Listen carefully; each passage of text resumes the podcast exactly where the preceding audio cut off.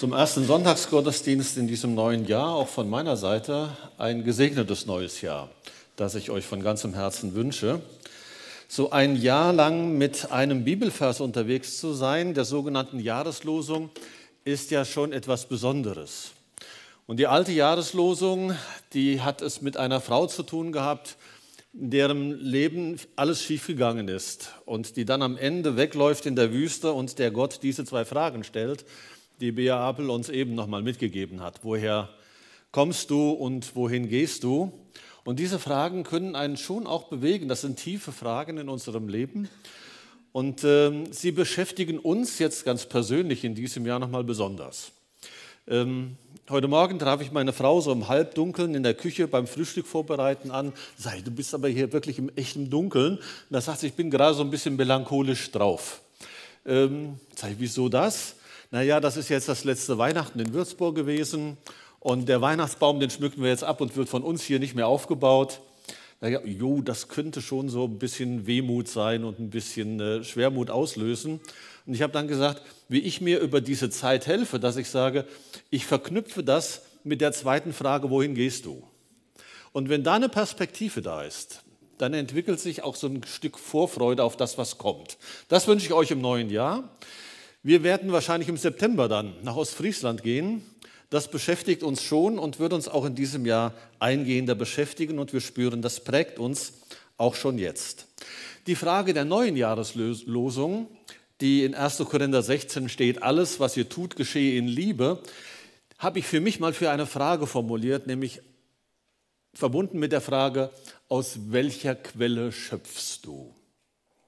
Und das, was ich heute Morgen an dich weitergeben möchte, ist, dass immer wieder verknüpft wird mit dieser Frage, aus welcher Quelle schöpfst du? Der Ökumenische Arbeitsgemeinschaft für Bibelleser hat diesen Bibelvers für das Jahr 2024 als Jahreslosung gewählt.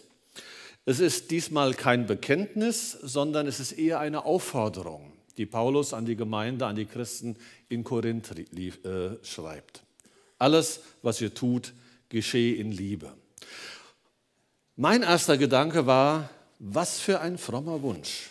Wenn ich in diese Welt sehe, dann sind wir, so ist mein Eindruck, davon weit entfernt. Ob der Krieg in Israel, im Gazastreifen, die Scharmützel mit der Hisbollah im Nahen Osten, der Krieg in der Ukraine, die politischen Auseinandersetzungen in unserem eigenen Land, dass Habeck nicht von einer Fähre kann und eine Familie, die ebenfalls auf der Fähre ist, regelrecht Angst bekommt, das ist etwas, das sind wir weit weg, glaube ich, von dem, was Paulus da den Christen in Korinth mitgibt. Ähm, politische Auseinandersetzungen in unserem Land, in anderen Ländern, Zukunftsängste, Sache Klima, Arbeitsmarkt. Boah, alles, was ihr tut, geschehe in Liebe. Aber vielleicht passt es auch gerade gut in unsere Zeit. Was wäre, wenn Christen einen Unterschied machen? Was wäre, wenn das, was als Jahreslosung uns ein Jahr begleiten wird, uns auch prägen wird. Denn Paulus schreibt das ja nicht an eine Gemeinde, in der schon ganz viel in Liebe geschieht. Er schreibt das an eine, an eine chaotische Gemeinde in Korinth. Eine Gemeinde, in der es heiß hergeht und der er erst einmal erklären muss, was denn überhaupt Liebe ist. In Kapitel 13 widmet er ein ganzes Kapitel dieser Frage, was ist denn eigentlich Liebe? Und da schreibt er ganz bewusst von dieser Liebe Gottes, von der Agape und macht deutlich, die Liebe ist langmütig und freundlich. Die Liebe eifert nicht, die Liebe treibt nicht Mutwillen, sie bläht sich nicht auf, sie verhält sich nicht ungehörig, sie sucht nicht das ihre, sie lässt sich nicht erbittern, Sie rechnet das Böse nicht zu. Sie freut sich nicht über die Ungerechtigkeit. Sie freut sich aber an der Wahrheit. Sie erträgt alles. Sie glaubt alles. Sie hofft alles. Sie duldet alles. Und diese Verse sind eingebettet in Gedanken, die sehr tiefsinnig sind, weil er sagt, selbst wenn ich die besten Dinge in dieser Welt tun würde, die großartigsten Sachen und würde sie ohne Liebe tun, wären sie nichts. Es geht also nicht um eine Randerscheinung des christlichen Glaubens, nicht um irgendein Nebengebäude, sondern es geht um das Hauptgebäude, um das Zentrum des christlichen Glaubens.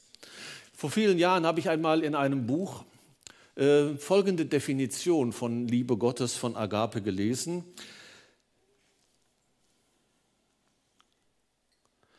Agape bedeutet, so zu leben und so zu handeln, dass andere gemeinsam mit mir wachsen, blühen und entfalt, sich entfalten können. Da geht nichts auf Kosten eines anderen, sondern geht es in einem Miteinander. Und das fand ich eine schöne Definition, so zu leben und so zu handeln, dass andere gemeinsam mit mir wachsen, blühen und sich entfalten können. Dass Paulus am Schluss seines Briefes noch einmal auf diese Jahreslosung zu sprechen kommt, alles, was ihr tut, geschehe in Liebe, macht deutlich, wenn so Schlussgedanken am Ende eines Briefes stehen, hier geht es wirklich um Wesentliches, nicht um Kleinigkeiten. Und wir müssen uns, glaube ich, die Situation in Korinth so ein bisschen vor Augen halten, was da los gewesen ist. Warum Paulus so einen großen Wert in seinem ersten Brief auf diese Liebe ähm, legt. Er schreibt an einer Stelle, unter euch gibt es, das habe ich gehört, so schreibt er, Bataillon und das muss wohl auch so sein. Und wo er darauf zu sprechen kommt, ist, dass es tatsächlich in, innerhalb der Gemeinde in Korinth so Scharmützel gab, wo man sich gegeneinander äh, bekämpfte. Die einen, die sagten, wir halten es mit dem tollen Redner Apollos. Der ist einfach super und wir müssen auf ihn hören und das tun, was er tut. Die anderen sagen, naja, wir halten eher zu dem Strategen Paulus und wir hören auf das, was er uns sagt. Und wieder andere sagten, naja, das ist alles relativ unbedeutend, denn das sind alles Leute, die haben nicht mit Jesus gemeinsam drei Jahre gelebt. Das war aber Petrus und wir halten deshalb zu Petrus. Und dann gab es noch eine vierte Gruppe, die sich vielleicht, weiß ich nicht, für besonders fromm hielt, die sagte, und wir halten uns zu Jesus Christus. Man hätte so den Eindruck, das hätten eigentlich alle so machen müssen. Aber die Problematik war, sie waren auch in der Abgrenzung zu den anderen unterwegs. Das machte alles kaputt. Das war die Situation in Korinth. Man stritt miteinander. Das Abendmahl, das wir heute feiern werden, war eine Katastrophe. Vor dem Abendmahl gab es das sogenannte Liebesmahl. Und die, die es sich leisten konnten, brachten gute Speisen mit und waren auch rechtzeitig da, um miteinander zu essen. Die Sklaven und die Hafenarbeiter in Korinth, die bekamen nicht so rechtzeitig frei, die kamen später. Und als sie kamen zum sogenannten gemeinsamen Essen, zum Liebesmahl, um dann auch anschließend das Abendmahl zu feiern, waren die Tische geputzt. Das Essen verzehrt, jedenfalls das Gute. Und einige lagen schon betrunken unter den Tischen. Das war die Situation in Korinth. Und Paulus macht dann an einer anderen Stelle noch einmal deutlich, ihr seid so gegeneinander und so im, im Streit miteinander, dass es fast nicht auszuhalten ist. Und zwar ging es da um die Sache, dass Menschen ähm, Götzenopferfleisch auf dem Markt kauften, weil es günstiger war als anderes Fleisch. Es war den Göttern ge geopfert und in den Tempeln und wurde dann anschließend nochmal auf dem Markt verteilt und verkauft. Und äh, in der Gemeinde wurde es dann angeboten, auch beim Liebesmahl mitgegessen. Es gab aber einige, die sagten von ihrem Empfinden, von ihrem Gewissen her, ich kann das nicht machen, ich kann kein Götzenopferfleisch essen. Das ist unmöglich. Und was passiert? Sie wurden ausgeschlossen, einfach weil sie nicht mitessen konnten, von, aufgrund ihres Gewissens. Und Paulus sagt, seid ihr nicht fähig, euch so miteinander zu verhalten, dass die, die im Glauben stark sind und sagen, wir können Götzenopferfleisch essen, nicht Rücksicht nehmen auf die, die schwach sind im Glauben und sagen, ich kann das nicht, mein Gewissen verbietet es mir. Also ihr kriegt so einen kleinen Eindruck davon, wie es in Korinth zuging. Und vielleicht versteht ihr, dass Paulus am Ende dann noch einmal sagen muss, alles, was ihr tut, das geschehe in Liebe. Wozu Paulus die Korinther einlädt, ist ein Perspektivwechsel. Sie sollen umswitchen, sie sollen neu leben und neu denken. Und sie sollen denken und leben von dem, was die griechische Sprache mit der Liebe Gottes beschreibt. Es gibt die erotische Beschreibung der Liebe, das ist Eros. Es gibt die freundschaftliche Beschreibung von Liebe, Phileo. Und es gibt diese Liebe Gottes, von der Paulus gerade im Korintherbrief schreibt. Und diese Gottesliebe, das Besondere an ihr ist, dass sie voraussetzungslos gilt. Für jeden Menschen, für dich und für mich. Johannes ist derjenige, der von, über diese Liebe, glaube ich, am intensivsten nachgedacht hat, der Jünger Johannes. Und er schreibt im ersten Brief, Moment, da sind wir. Ihr Lieben, lasst uns einander lieb haben, denn die Liebe ist von Gott und wer liebt, der ist aus Gott geboren und kennt Gott. Wer nicht liebt, der kennt Gott nicht, denn Gott ist Liebe. Darin ist erschienen die Liebe Gottes unter uns, dass Gott seinen eingeborenen Sohn gesandt hat in diese Welt, damit wir durch ihn leben sollen. Und wir haben erkannt und geglaubt die Liebe, die Gott zu uns hat. Gott ist Liebe. Und wer in der Liebe bleibt, der bleibt in Gott und Gott in ihm. Wie kommt Johannes auf diesen Gedanken, dass diese Liebe Gottes mit Jesus Christus zu tun hat und dass es darum geht, in dieser Liebe zu leben, in dieser Liebe zu sein. Nun, das hat etwas zu tun mit seiner Zeit, die er mit Jesus verbracht hat. Und er beschreibt das dann auch in seinem Evangelium sehr schön. Nämlich, ich bin ein Wort Jesu, ich bin der Weinstock, ihr seid die Reben. Wer in mir bleibt und ich in ihm, der bringt viel Frucht, denn ohne mich könnt ihr nichts tun. Und jetzt merkt ihr, worum es diesem Johannes geht. Er sagt, es wird darum gehen, dass wir aus der Quelle, aus Jesus leben und aus ihm schöpfen. Das wird das entscheidende, der entscheidende Unterschied sein. Alles, was ihr tut, soll in Liebe geschehen. Mein erster Gedanke, sagte ich ja, war, boah, das passt so gar nicht in unsere Zeit. Der zweite Gedanke war, das kann ziemlich anstrengend werden. Alles, was ihr tut, geschehe in Liebe. Das würde bedeuten, dass ich bei jeder Entscheidung, bei jedem Handgriff, bei jedem Wort überleben müsste, tue ich das jetzt aus der Liebe Gottes heraus. Psychologen gehen davon aus, dass wir jeden Tag 20.000 Entscheidungen treffen. Also wenn du bei jeder Entscheidung überlegen willst, tue ich das jetzt aus der Liebe Gottes heraus oder nicht, dann kann ich dir sagen, das ist so ähnlich wie mit den guten Vorsätzen. Nach drei Tagen gibst du auf.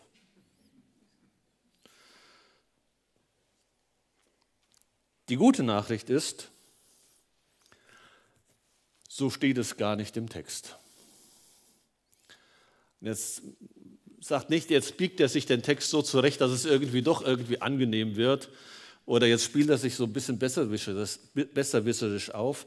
Aber wenn ihr eure Übersetzungen vergleicht, ob Einheitsübersetzung, Lutherübersetzung, gute Nachricht oder wie auch immer, werdet ihr feststellen, dass dieser Vers sehr unterschiedlich übersetzt wird. Es ist eine kleine Nuance, aber sie ist wesentlich. Ich habe euch das mal mitgebracht. Die Einheitsübersetzung, aus der unsere Jahreslosung stammt, alles, was ihr tut, geschehe in Liebe. Schon die Lutherbibel hat einen anderen Zungenschlag drin. Alle eure Dinge lasst in der Liebe geschehen.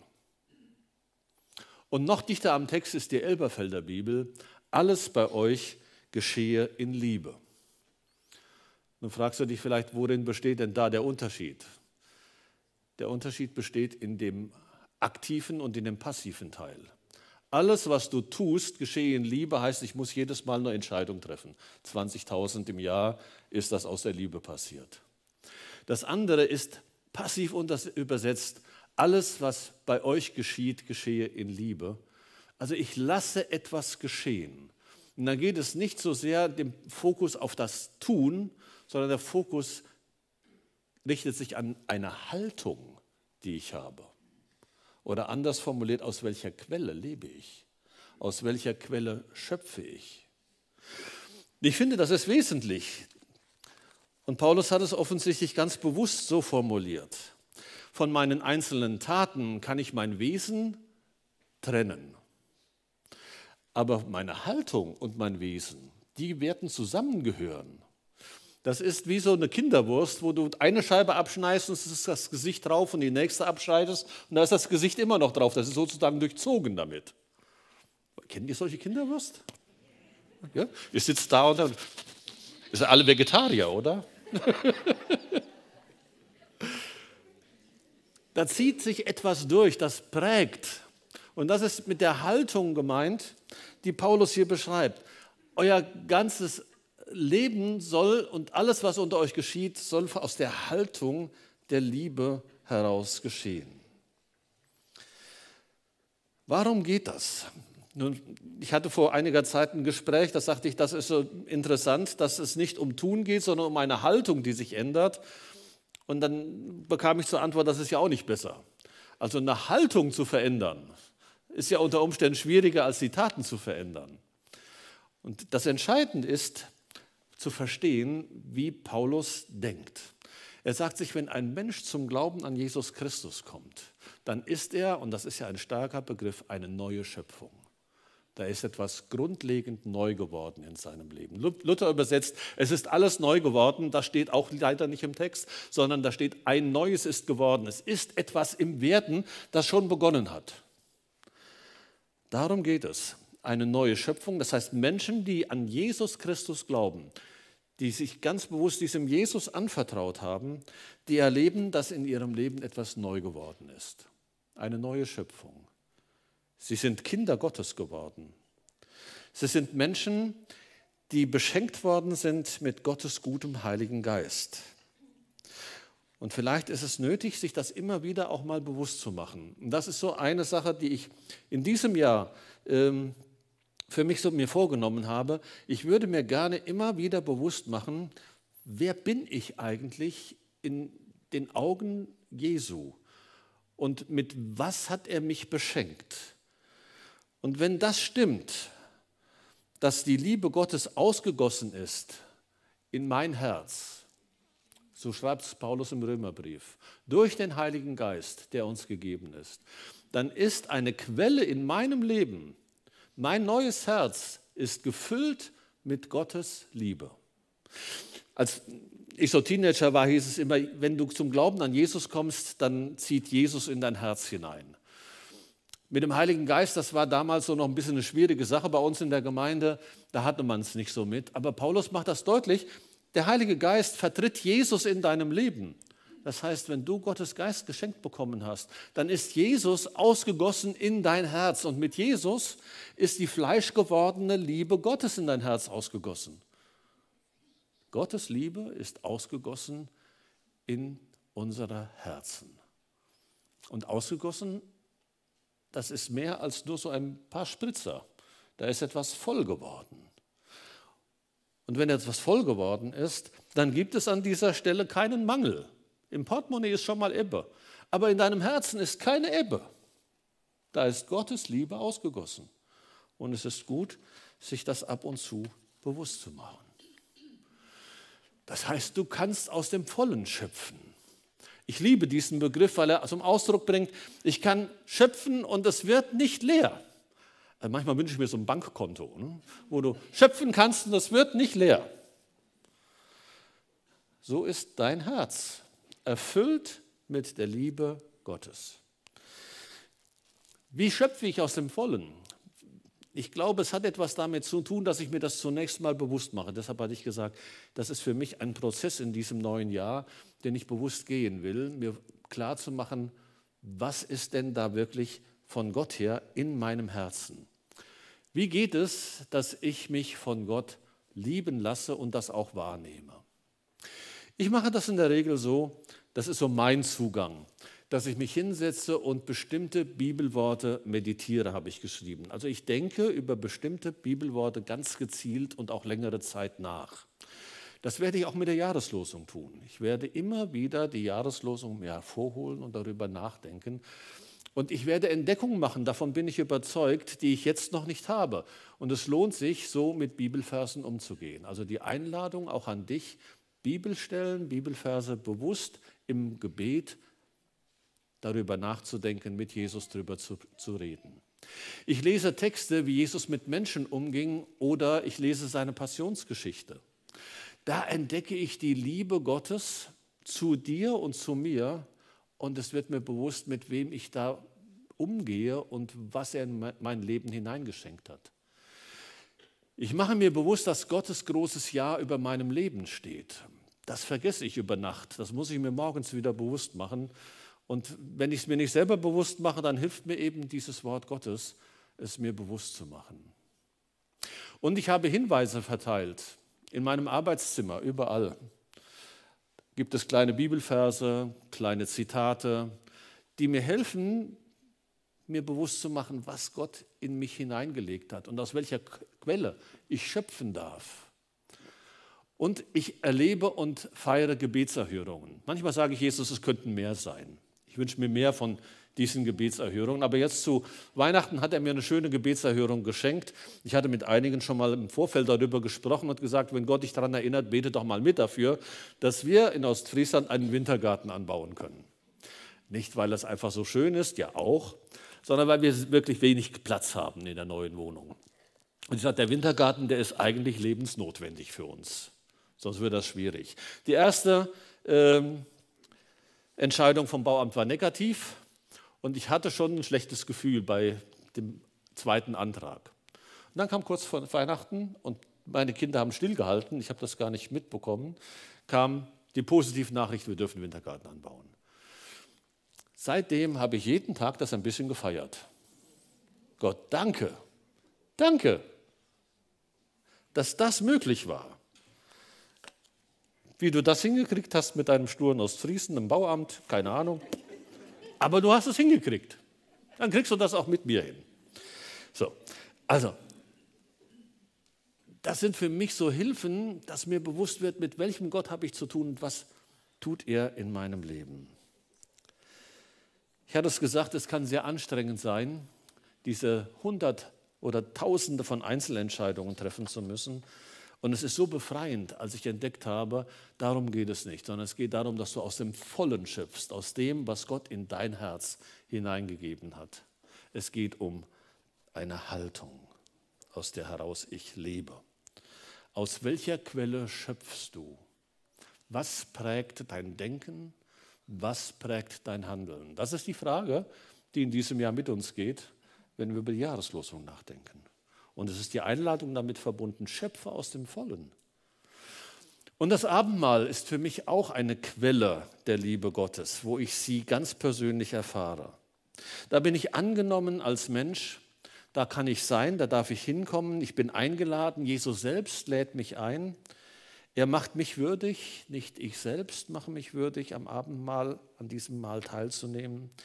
Ich erfahre die Liebe Gottes, auch durch den Zuspruch, wenn ich an den Austeilerinnen und Austeilern vorbeigehe und sie mir das zusprechen, Jesus hat sein Leben für dich gegeben, das Abendmahl ist mir mehr und mehr eine Kraftquelle meines Glaubens, meines Lebens und ich wünsche mir auch meines Handelns.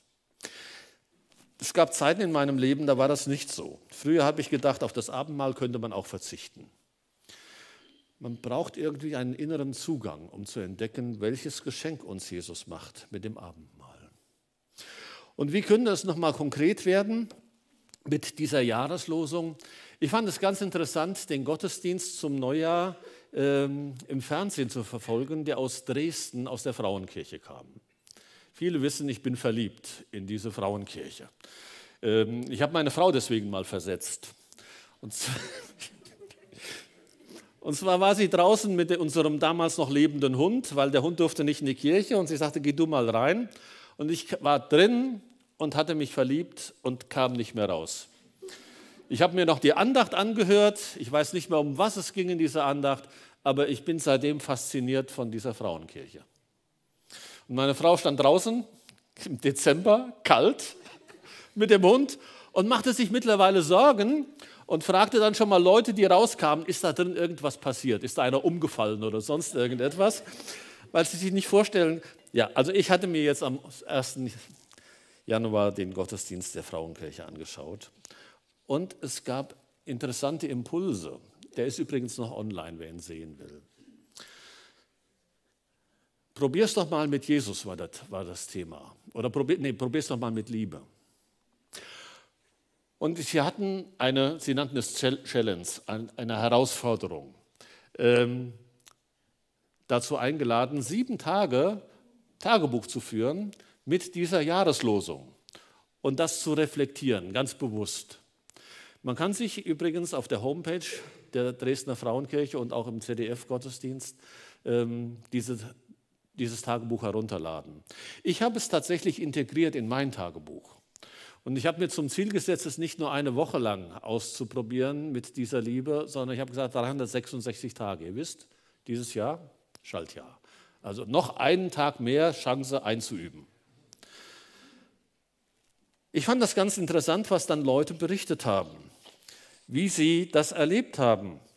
Und äh, da gab es eine Frau, die sagte, ich hatte überhaupt keine Schwierigkeit, so war mit mir im Einklang, mit Gott im Einklang, mit äh, der Natur im Einklang und ich war gerade unterwegs und war joggen und kam an einem Glascontainer vorbei und mit meinem Einklang mit Gott und Natur war es vorbei. Warum? Es stand dort ein Porsche, großer SUV mit laufendem Motor und die Person, die ihn fuhr, warf die Flaschen ein. Und es lag ihr auf der Zunge zu sagen, ich wusste gar nicht, dass man bei den neuen großen Porsche SUV den Motor nicht ausschalten kann. Ähm, also sie war so ein bisschen ähm, mit ökologischem Gewissen unterwegs. Und es wurde dann sehr deutlich, wie sie sagte, ich musste kämpfen mit mir, um das nicht rauszulassen. Weil sie sich mit der Frage beschäftigte, kann man eigentlich in Liebe ermahnen? Geht das? Das wäre auch so eine Herausforderung. Wie soll das gehen? In einer guten Art und Weise. Und so gab es einige Beispiele und es hat mich äh, fasziniert zu sagen, das möchte ich gerne ausprobieren in meinem Leben, ganz bewusst mit dieser Jahreslosung zu leben. Mit der Frage verbunden, aus welcher Quelle schöpfe ich? Und damit die Einladung, Du darfst schöpfen aus der Quelle deines Herzens, denn da ist die Liebe Gottes ausgegossen durch den Heiligen Geist. Und eine kleine Erinnerungskarte dürft ihr euch am Ende des Gottesdienstes gerne mitnehmen. Liegt am Ausgang auf der linken Seite, wenn ihr rausgeht. Alles, ich glaube, ich habe das sogar im Groß mitgebracht. Dann kann ich es euch nochmal zeigen. Kommt da noch was? Da kommt nichts. Zu früh hochgeladen. also, es gibt einen kleinen Taschenkalender. Äh, da wisst ihr nicht nur, welche Zeit und welche Stunde euch schlägt, sondern auch nochmal der Hinweis auf die Jahreslosung. Im Schatten sieht man angedeutete Hände mit einem Herzen, das im Schatten zu erkennen ist, mit dem Hinweis, alles, was ihr tut, geschehe in Liebe. Das kann für euch so eine Erinnerung werden, ob ihr es in die Hülle eures Handys packt oder in den Geldbeutel oder an den Kühlschranktür oder auf den Schreibtisch legt. Und das kann so ein bewusster Prozess werden, zu sagen, ich würde gerne mit dieser Jahreslosung leben, weil es nicht um irgendein Nebenprodukt geht, sondern um das Zentrum unseres Glaubens. Denn die Liebe Gottes ist ausgegossen in unsere Herzen. Ich darf aus dem Vollen schöpfen. Dafür will ich gerne danken. Herr Jesus Christus, wir sagen das schon mal, du wohnst in unserem Herzen. Du bist dort eingezogen, als wir unser Leben dir geöffnet haben. Aber das wirklich bewusst zu haben, dass unser Herz erfüllt ist mit dir, mit Liebe Gottes in Person und wir aus dieser Quelle leben dürfen, aus dieser Quelle schöpfen dürfen. Was wird das für einen Unterschied machen? Wir werden entdecken, dass wenn das in unserer Gemeinde mehr und mehr erlebt wird, das passiert, was du versprochen hast, dass die Stadt, die auf dem Berg ist, nicht übersehen werden kann. Es wird eine große Anziehungskraft entstehen, davon bin ich überzeugt, da, wo das, was in unserer Mitte geschieht, von dir her geprägt ist. Dass das, was geschieht, aus Liebe geschieht. Ich will dir danken für die Herausforderung, aber auch danken, dass wir da nicht aus dem Leeren schöpfen, sondern wirklich aus dem Vollen, beschenkt sind von dir. Und dass du gleichzeitig die einlädst, die dich noch nicht kennen, und die in ihr Herz schauen und sagen, da sieht es aber anders aus als nach Liebe Gottes, ihr Herz öffnen können, auch hier heute Morgen, ihr Herz öffnen können für dich. Vielleicht auch gerade, weil sie sich sehnen danach, dass da eine so große Liebe einziehen will. Und danke, dass niemand heute Morgen diesen Gottesdienst verlassen muss mit dem Gedanken, ich bin nicht geliebt. Und dass niemand traurig weggehen muss, ohne dich in sein Herz hineingelassen zu haben. Ich will dir danken, dass dieses Wort mit uns geht, ein Jahr lang, mehr oder weniger bewusst, aber dass die Liebe uns prägen will. In eine Haltung hineinführt, dass alles, was geschehe und was geschieht, aus dieser Liebe geschieht. Amen.